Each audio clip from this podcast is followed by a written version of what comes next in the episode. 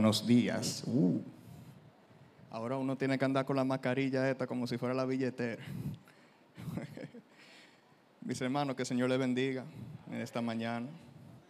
Y qué bueno que aún en medio de pandemia y de distracciones del día a día, pues decidimos elegir la mejor parte y encontrarnos en la casa de Dios en esta mañana. Amén. Hermanos, eh, como, mente- como esta prédica es un poco extensa, porque se me había olvidado que hoy es Santa Cena, voy a entrar de una vez a la- al asunto. Nos encontramos viviendo actualmente en una sociedad que se encuentra llena de descontento. Vivimos descontento por diferentes eh, razones, ya sea por nuestro trabajo, nuestros matrimonios, nuestros cuerpos, posición social.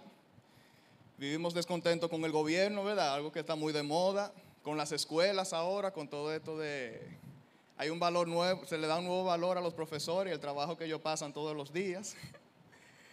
Pero incluso ese, ese descontento entra al cuerpo de Cristo porque también encontramos descontento en muchas ocasiones con la iglesia. O sea que esto no es algo que está pasando solamente en el mundo, sino que encontramos cristianos viviendo con descontento. Nos vemos en situaciones difíciles y tenemos como respuesta a estas situaciones difíciles lo que yo he llamado la vieja confiable. ¿Y cuál es la vieja confiable? Que cuando estamos caídos y no encontramos qué más decir, decimos, no hay más remedio que esperar en Dios. Porque pensamos que eso es lo que suena más espiritual y correcto. No sé ustedes, pero cuando me siento a analizar esta respuesta de que no hay más remedio que esperar en Dios, no me parece contentamiento, me parece más bien resignación o conformismo. Bueno, ya no hay nada que hacer.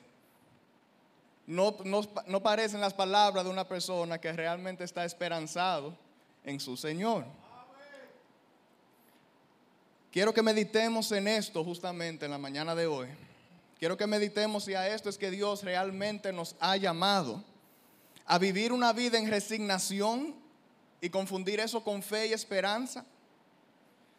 Dios desea que estemos resignados en nuestra vida o que más bien aceptemos y estemos satisfechos con lo que Él tiene para nosotros. La palabra de Dios dice en varias ocasiones que debemos vivir en contentamiento, que debemos estar satisfechos en Dios. Y eso suena muy bonito, pero la pregunta del millón sería, ¿qué requiere Dios para yo vivir en contentamiento? Y el propósito de este mensaje es responder esa pregunta. Y he titulado el mensaje de hoy, Admirando lo correcto. Y estaremos analizando Deuteronomio 10, del 12 al 14. Mientras buscan el texto, les voy a pedir que me acompañen a orar. Padre nuestro, te damos gracias por esta mañana. Te damos gracias porque nos has permitido el privilegio de reunirnos aquí en tu casa, en tu día, Señor. El simple hecho de encontrarnos aquí, ya de por sí es una obra de gra- gracia y un milagro, porque podríamos estar en cualquier otro lugar, Padre, y has puesto en nuestros corazones el deseo de encontrarnos reunidos aquí, aún en medio de una pandemia, Señor. Padre, te pido en este momento que tú prepares nuestros corazones, nuestras mentes para recibir tu palabra. Señor, te pido que mis flaquezas, mis debilidades no sean estorbo o distracción al momento de predicar tu palabra. Que tu palabra sea exaltado sobre todas las cosas y que penetre lo más profundo de nuestro ser. De manera, mi Dios, que no salgamos de aquí iguales, sino que por, medio del poder de tu palabra, el poder del Espíritu Santo que se encuentra en este lugar nos vaya transformando según tu voluntad. Oh Señor, por la sangre que tú derramaste en esta cruz, sabemos que todo esto es posible. Y por medio de esta sangre levantamos esta oración a ti. Te pedimos todas estas cosas en el nombre de tu Hijo Jesús. Amén. ¿Tienen el texto ya? Deuteronomio 10, 12 al 14. Voy a estar leyendo en la Nueva Biblia de las Américas. Y este fragmento se titula Lo que Dios requiere, por lo menos en, en mi versión. Y dice así, y ahora, Israel, ¿qué requiere de ti el Señor tu Dios? Sino que temas al Señor tu Dios, que andes en todos sus caminos, que lo ames y que sirvas al Señor tu Dios con todo tu corazón y con toda tu alma. Y que guardes los mandamientos del Señor y sus estatutos que yo te ordeno hoy para tu bien. Al Señor tu Dios pertenecen los cielos y los cielos de los cielos, la tierra y todo lo que en ella hay. Nos encontramos al inicio del libro de la ley de Dios, Deuteronomio. Ya el pueblo fue liberado de Egipto. Según vamos leyendo Deuteronomio, nos damos cuenta que es este en ese momento que Dios empieza a revelarse de tú a tú con el pueblo, no solamente a través de señales, eh, sino que empieza a revelarse a este pueblo que él rescató y empieza a renovar pacto con el pueblo que él rescató. Israel aún no ha llegado a la tierra prometida de Canaán, lo que significa que Moisés aún está liderando el pueblo. Y justamente es el profeta que en capítulos anteriores viene dando todo un discurso de parte de Dios. Y podríamos decir que en estos tres versículos se encuentra el resumen de ese discurso que Moisés viene expresando. Aunque estas palabras se expresan directamente al pueblo de Israel durante el viejo pacto o el antiguo pacto, sigue siendo lo que Dios espera de nosotros hoy. Y habiendo tomado esto en cuenta, entramos en nuestro primer punto, ¿qué requiere Dios de sus hijos? Deuteronomio 29, 29 nos dice que Dios nos ha revelado cosas que pertenecen a sus hijos. Pero hay otras cosas que no, que no serán reveladas, que se guardarán en secreto y solamente pertenecen a Dios. Inmediatamente leemos este texto, ya tenemos razones para dar gracias, porque esto no fue una de las cosas que Dios decidió que permaneciera en secreto. O sea, Dios fue muy claro en decirle, mira, esto es lo que yo requiero. No tenemos que estar adivinando ni pensando qué es lo que Dios espera de mí. No, está muy claro aquí en el texto. Y hay dos conceptos básicos que se resaltan en este texto. Número uno, el temor a Dios. Número dos, el amor por Dios. En un principio esto podría sonar un poco extraño porque estas son dos palabras que no se suelen escuchar en una sola oración cuando nos referimos a alguien que amamos. Es extraño escuchar temor y amor en una sola oración para referirse a una persona. Por lo regular amamos a una persona y no relacionamos ese amor con ningún tipo de temor. Es posible que en el caso de nuestros padres los relacionemos con respeto, pero no es lo mismo respetar que temer. Por eso es que es tan extraño.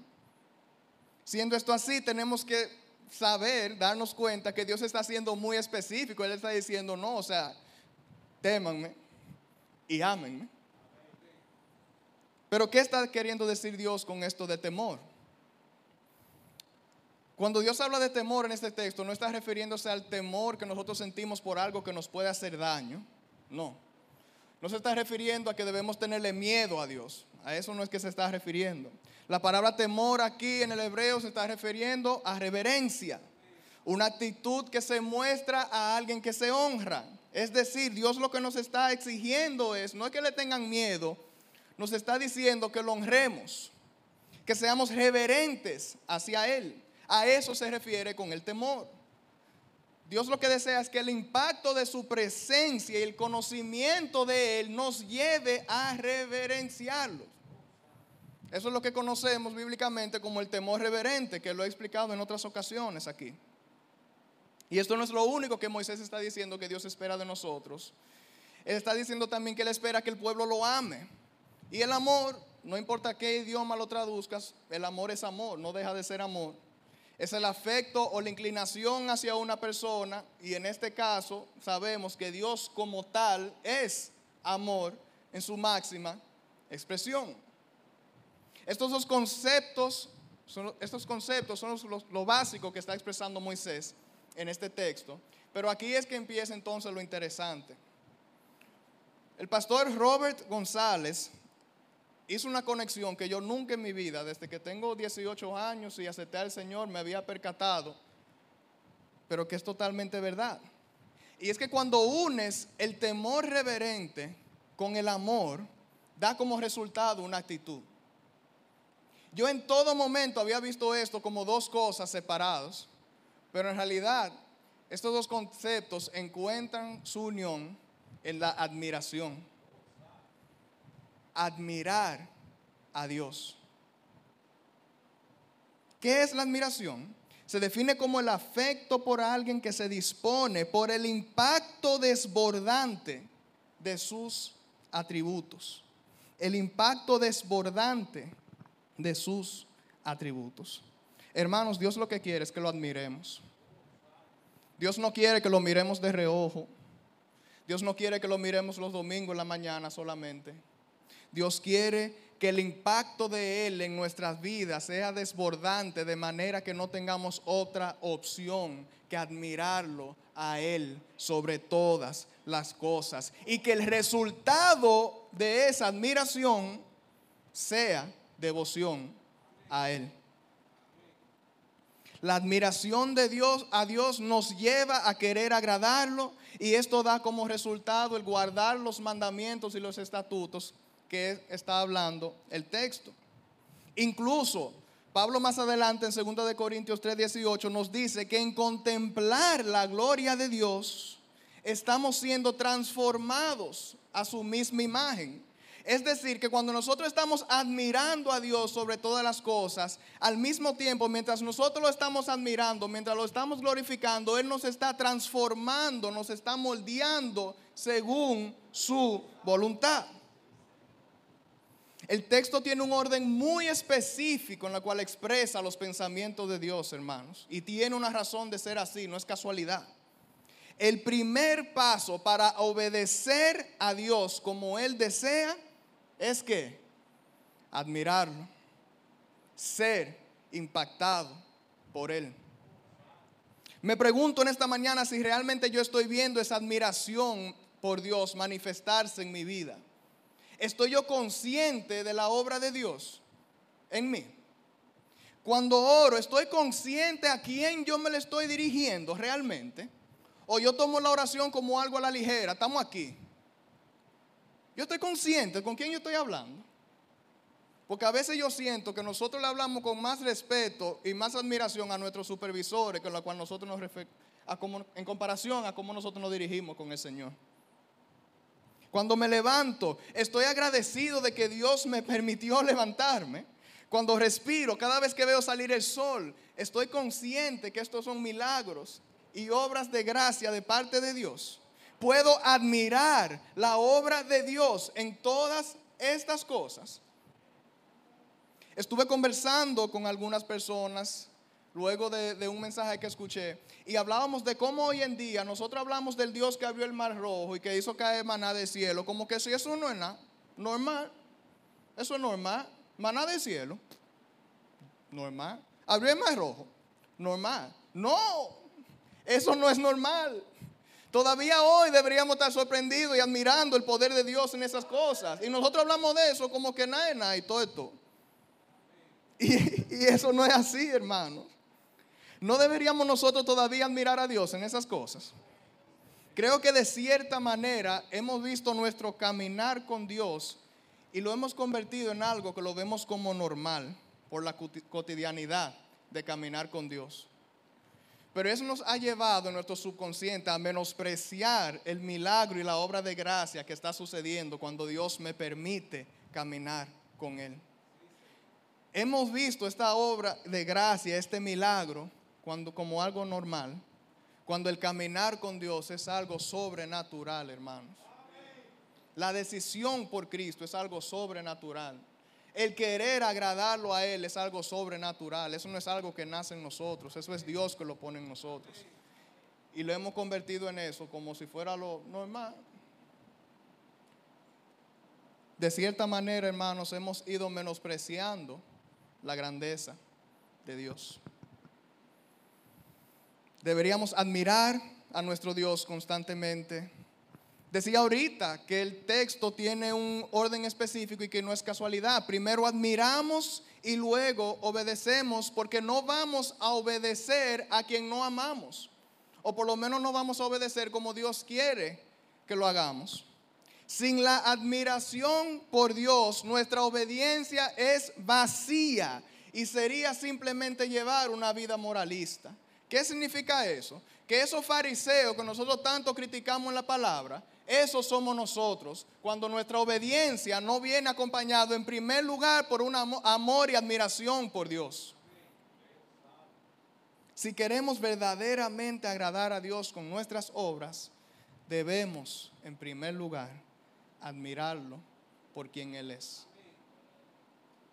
En este requerimiento de Dios vemos que entonces que Él no está simplemente pidiendo obediencia, está pidiendo nuestros afectos, hermanos. Dios nos está diciendo que más que obedecerlo a ciegas, está buscando una actitud de corazón. Dios quiere que lo amemos por quien Él es y por lo que Él ha hecho. Repito, Dios quiere que lo amemos por quien Él es y por lo que ha hecho. Dios antes de pedir obediencia está pidiendo que pongamos en sus manos nuestro corazón, que lo admiremos. Ahora bien, es necesario aterrizar esto de que Dios quiere que lo admiremos, porque si lo dejamos ahí, podría parecer que Dios está rogando por mi atención. Ay, admírenme, por favor, ámenme, que yo necesito. Yo me hago más fuerte cuando ustedes me admiran y me aman, y no es esto lo que está sucediendo. Dios no necesita nuestra admiración. Pero si no necesita nuestra admiración, nos lleva a la siguiente pregunta, que es el punto número dos. ¿Por qué Dios quiere que lo admiremos? ¿Por qué? Dios es pleno, Dios es íntegro, Dios no nos necesita a nosotros para ser completo, no nos necesita a nosotros para ser feliz, no nos necesita a nosotros para ser Dios. Cuando Dios dice en Éxodo 3:14, yo soy el que soy, es a esto mismo que Él se está refiriendo. Yo estoy completo en mí mismo, a mí no me falta nada. Pero si esto es así, ¿por qué nos está requiriendo que lo admiremos con toda nuestra alma y corazón? Primero, debemos recordar que no es la primera vez que Dios nos dice que debemos amarlo sobre todas las cosas. El gran mandamiento de Deuteronomio 6 es esto mismo. Amarás al Señor tu Dios sobre todas las cosas. ¿Por qué el Señor hace tanto hincapié en esto? Ya van dos veces que lo dice. Y si fuéramos a incluir Éxodo 20, que es cuando Él está entregando los diez mandamientos, ya van tres. ¿Por qué el Señor repetiría esto con tanta frecuencia? ¿Saben por qué? Porque Él sabía que se nos iba a olvidar. Estaba claro ya. ¿Por qué?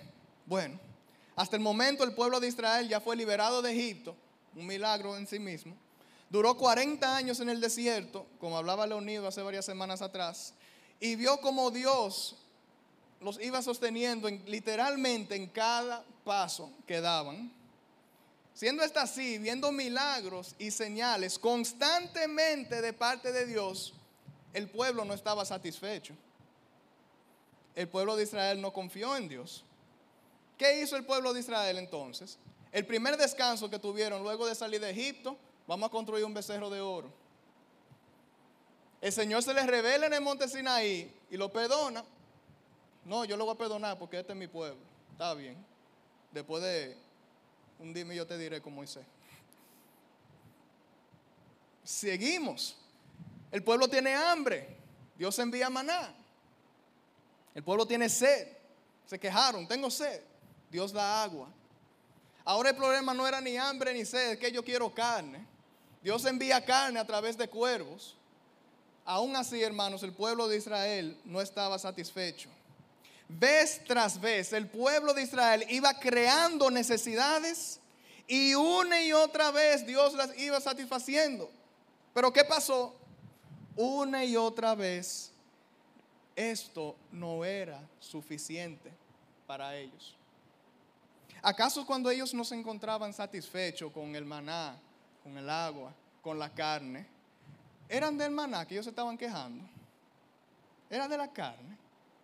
No. Así fue que ellos lo expresaron. Pero en su raíz lo que su corazón estaba gritando era, necesito más porque tú, Jehová, no eres suficiente. Eso era lo que había en el corazón del pueblo de Israel. Creo que queda evidenciado claramente, hermanos, que el corazón del hombre jamás encontrará satisfacción en las cosas. Nunca, nunca estamos satisfechos. Nunca encontraremos contentamiento de esta manera. Es decir, que esos momentos donde nos encontramos pensando, diciendo, si Dios me concediera esto, yo fuera feliz. Si Dios hiciera esto por mí, yo estaría satisfecho. Si Dios permitiera esto en mi vida, yo sería ya, no necesitaría nada más. Todo eso es mentira. Porque queda evidenciado en este texto, el pueblo de Israel nos dio el ejemplo de que Dios podría darnos todo lo que saliese de esta boca y aún así nosotros encontraríamos una razón por la cual quejarnos, por la cual no estar satisfecho. Cuando en mi primer trabajo yo ganaba 12 mil pesos, yo, hago, yo le di cuenta de esto mucho a los jóvenes. Cuando yo ganaba 12 mil pesos en mi trabajo, yo decía, oye, el día que yo me vea ganando 20, ya, yo no necesito más me vi ganando 20 y de repente, wow, 20 pero 30 ya. Con 30 ya yo estoy seteado.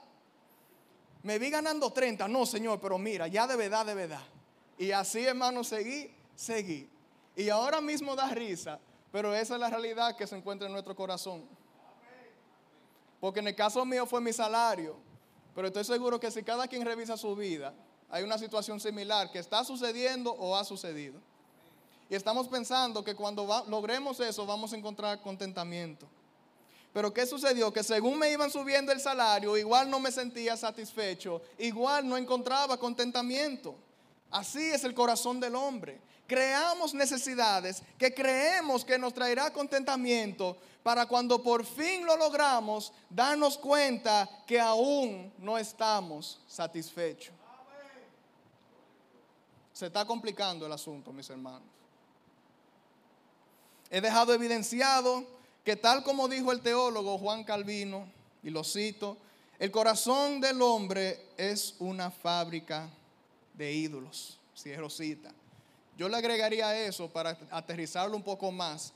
Nosotros vivimos creando becerros de oro en nuestro corazón. ¿Por qué? Porque aunque con mi boca yo digo que tengo a Dios y digo que admiro a Dios sobre todas las cosas, no es verdad. Porque en mi corazón yo quiero a Dios y un carro nuevo. Yo quiero a Dios y una casa propia. Yo quiero a Dios y una pareja. Yo quiero a Dios y un mejor trabajo. Yo quiero a Dios y un cuerpo fit. Y todas esas cosas, excelentes hermano. No hay nada de malo en eso. Pero ninguna de estas cosas son suficientes, son dignas de compartir un espacio con Dios. Ni siquiera de ser mencionado en, la misma oración. Continuamente vivimos buscando con qué llenar el vacío que la caída del hombre ha dejado en nuestro corazón. Todo esto porque no hemos entendido el requerimiento que Dios nos está haciendo en esta mañana por medio de este texto. Fuimos creados para adorar y en la caída del hombre, cuando perdemos la comunión con Dios, pues sucede eso mismo. Pero seguimos buscando a qué adorar. Seguimos buscando cumplir con lo que fuimos creados a hacer. Pero ¿qué sucede? En la caída y fruto de nuestro pecado, hemos decidido llenar nuestro corazón de basura en vez de realmente llenarlo de lo que existe para llenar ese vacío que existe en nuestro corazón. Dios mismo.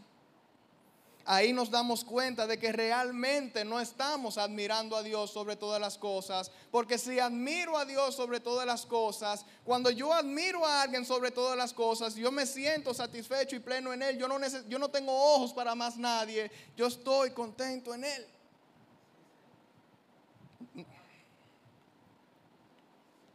No sé si se han dado cuenta,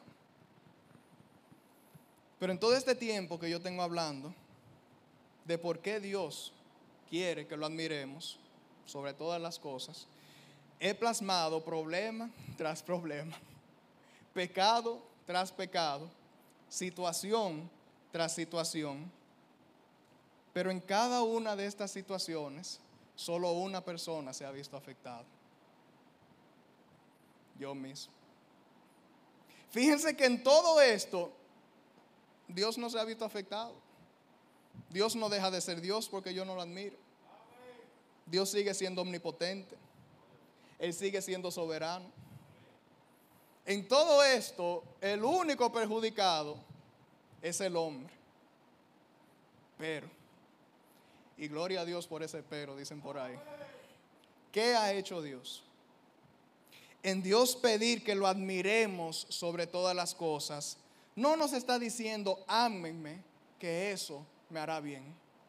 Leemos, leamos nuevamente y fijémonos en el, en el versículo 13, ¿por qué es que Dios nos está pidiendo todas estas cosas? Y dice, y que guarde los mandamientos del Señor y sus estatutos que yo te ordeno hoy. ¿Para qué? Para tu bien. No es por mí, es por ti.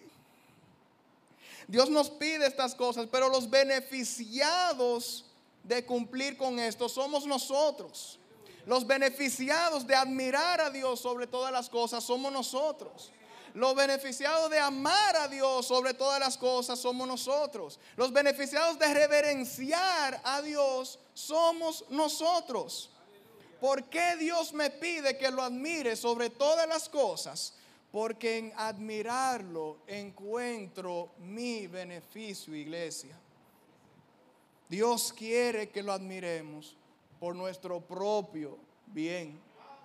No porque Él lo necesita, sino porque Él quiere hacernos bien a nosotros. Andrew, ¿y cuál es ese bien? Tercer punto.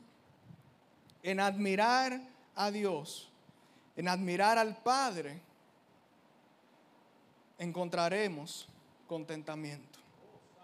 Versículo 14.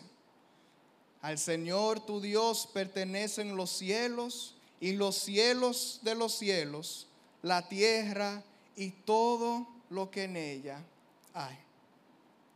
¿Qué está diciendo Dios? Ámenme a mí sobre todas las cosas, admírenme a mí sobre todas las cosas, porque yo soy el dueño de todo, yo soy el creador de todo, en mí están todas las cosas, yo soy el que soy. Si me tienes a mí, lo tienes todo.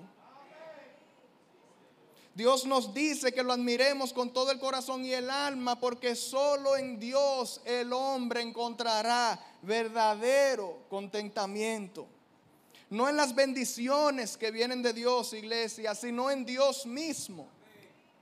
Solo en Dios mi corazón encontrará contentamiento. Cuando admiro a Dios sobre todas las cosas, cuando las verdades que yo escucho aquí por medio de la predicación, mientras yo estoy estudiando la palabra, pasan de mi mente y van a mi corazón, me doy cuenta de que verdaderamente si tengo a Dios, lo tengo todo, no me falta nada, lo demás es añadidura. El diccionario bíblico de Easton define el contentamiento basándose en Primera de Timoteo 6, 6 y Segunda de Corintios 9, 8 de la siguiente manera. El estado en que los deseos de la persona están confinados a su suerte, sea cual sea. ¿Qué significa esto? Que sea en la felicidad o en la tristeza en salud o enfermedad, en riqueza o pobreza. Quienes han puesto su admiración en Dios tendrán su contentamiento confinado a Él, no a su situación.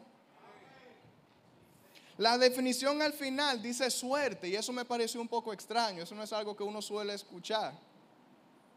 Pero profundizando me di cuenta de lo siguiente, adivinen quién sustenta nuestra suerte. Dice el Salmo 16.5, Jehová es la porción de mi herencia y de mi copa. Tú sustentas mi suerte. Habiendo preparado todo esto y cuando leí ese versículo, en leerlo solamente yo me quedé, Señor, eso fue un hombre que encontró contentamiento en ti. Porque ya tú eres su herencia, ya lo está diciendo. Hermanos, yo no sé ustedes, pero yo me encuentro cansado de tratar de encontrar contentamiento en las cosas de este mundo. Porque con los 30 años que tengo, me he dado cuenta que nada traerá contentamiento. Por suerte, puedo decir por suerte, porque Jehová es que sostiene mi suerte.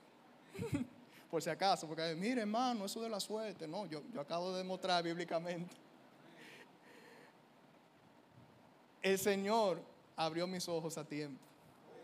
Porque cuando yo leo Eclesiastés, me doy cuenta que al rey Salomón le tomó mucho más tiempo que a mí entender esta verdad.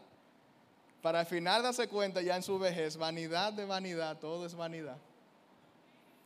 Y estamos hablando de un hombre, hermanos, que yo podemos reunir toda nuestra posesión y no le llegamos ni a la mitad de lo que tuvo Salomón. Y si Salomón estaba diciendo que no encontraba contentamiento, yo no creo que, que a mí me suban el sueldo 15 mil, 20 mil pesos más. Me va a satisfacer de repente. No sé si me están siguiendo. He tomado la decisión de poner mi contentamiento en manos del Señor, de mirar al Señor, admirar su grandeza, servirle en obediencia y dejar que mi suerte sea sustentado por sus manos. No queriendo decir con eso que voy a dejar de trabajar. No queriendo decir con eso que voy a dejar de tomar decisiones inteligentes y prudentes cuando lo amerite.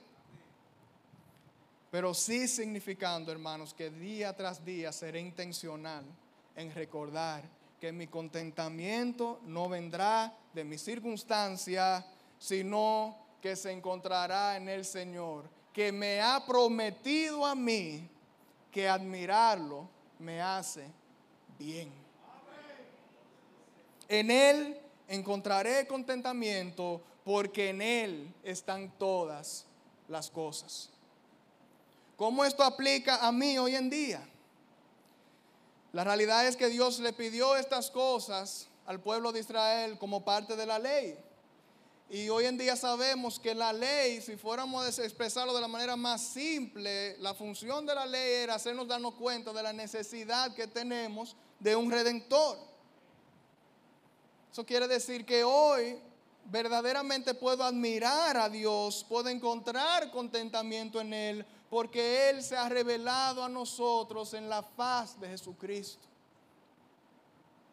por su vida en perfecta obediencia. Puedo repetir las famosas palabras que dice Pablo en Filipenses 4:13. Todo lo puedo en Cristo que me fortalece. ¿Y por qué todo lo puedo? Porque en Él todo lo tengo. Nuestras vidas están escondidas en Él, dice Colosenses 3:3, y en nuestra vida esconderse en Él encontramos contentamiento encontramos contentamiento en que Cristo es nuestro tesoro, Cristo, eh, Cristo es nuestra riqueza. Solo en Él mi corazón encontrará contentamiento. Conclusión. Amigo o amiga que nos visita o nos ven por internet en esta mañana, no habrá nada ni nadie que pueda llenar ese vacío que sientes en tu corazón. Nada. Hace, yo tengo 30, hace 12 años yo me di cuenta de eso, sentado ahí donde está sentado mi madre hoy en día. De repente me di cuenta, el Señor abrió mis ojos y yo me di cuenta que no, había, no iba a haber nada que iba a llenar ese vacío que yo sentí en mí. Siendo estudiante, porque el testimonio mío, ¿verdad? No es de que, ah, que Dios me sacó de la droga. No, no, siendo buen estudiante, viviendo bien según la sociedad, un hijo ejemplar, un estudiante ejemplar. Y yo tenía un vacío ahí. Y el Señor ese día abrió mis ojos y me dijo, mira mi hijo, sin mí, eso va a permanecer así. Así que te lo estoy diciendo por experiencia, no porque suena bonito. Nada, nada, nada va a llenar ese vacío. Lucharás, trabajarás, te pondrás grandes metas, cosas excelentes en sí mismo y que podrán ser de provecho en esta vida, pero que como quedó evidenciado en esta mañana, no traerá contentamiento. Solo en Dios tu corazón estará satisfecho. Iglesia, voy a resumir lo que me toca decirle a ustedes porque ya estamos medio pasados.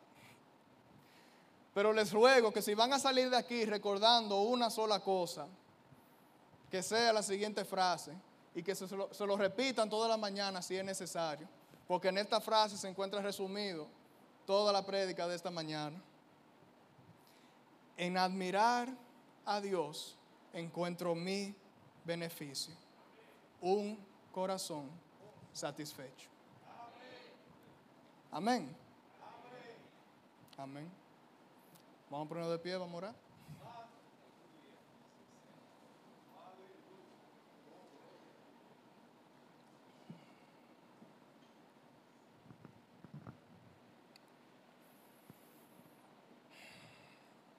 Gracias, Señor.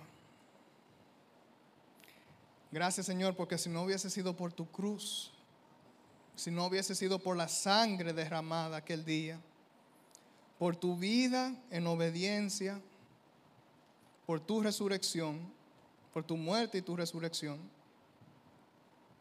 en vano sería nuestra fe ahora mismo, Padre.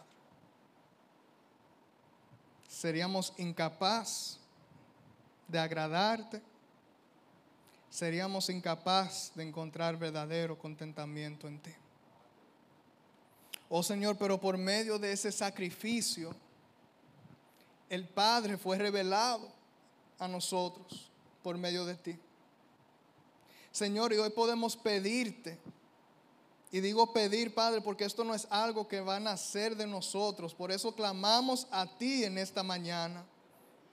Señor, que tú permitas que nosotros pongamos nuestra mirada sobre ti, por encima de la circunstancia, por encima de todas las cosas, por encima de nuestras posesiones. Señor, que nuestro contentamiento venga de ti.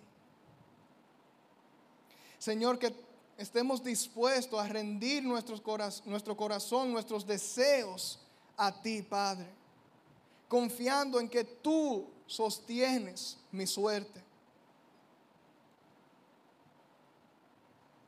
Padre, que en admirarte a ti podamos parecernos cada día más a tu Hijo Jesús, como dice segunda de Corintios. Que en glorificarte a ti tú vayas transformándonos según su carácter, vayas moldeando nuestro corazón, podamos continuar progresando en la santidad que tú deseas para nosotros. Oh Señor, que cuando nos encontramos orando, cuando nos encontramos estudiando tu palabra, nos encontramos adorándote en el culto, nos encontramos aquí reunidos en tu templo, podamos admirarte sobre todas las cosas. Con qué facilidad, Padre, dejamos de admirarte a ti para admirar una notificación en el celular para responder a un chat, para darle un like en Instagram o en Facebook, Señor. Y luego tenemos, queremos venir aquí y decir que te admiramos sobre todas las cosas cuando no somos capaces de soltar nuestro celular por una hora y 30 minutos para dedicarte tiempo a ti, Señor. Perdona nuestra hipocresía, Padre. Perdónanos, Señor. Padre, pero te pido que tú nos transformes, abras nuestros ojos, nuestra mente, nuestros oídos, que esta palabra que fue predicada, predicada baje a nuestro corazón y sea aplicada en nuestra vida, no por nuestros méritos, no porque lo merecemos, Padre, sino por la obra de Cristo en nuestras vidas. Aquel que nos justificó, que nos lavó de nuestro pecado y que va a completar la obra en nosotros, Padre en Él depositamos nuestra confianza. Y por medio de Él deseamos encontrar contentamiento en ti. Gracias por tu palabra. Séllalo en nuestro corazón, Padre.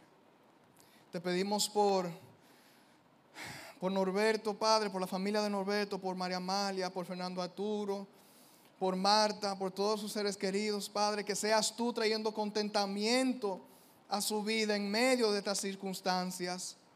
De la misma manera te pedimos por Dana, que perdió una prima en esta semana, mi Dios.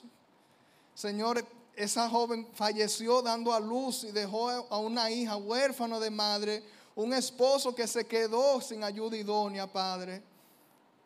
Señor, solo tú puedes traer consuelo en medio de esto. Pero como vimos hoy, Padre, por encima de la circunstancia, aunque podamos estar experimentando dolor, podemos encontrar contentamiento y satisfacción en ti sobre todas las cosas. Ayúdanos, Padre, porque sin ti no será posible. Te pedimos estas cosas en el nombre de tu Hijo Jesús. Amén y amén. Que el Señor le bendiga, mis hermanos.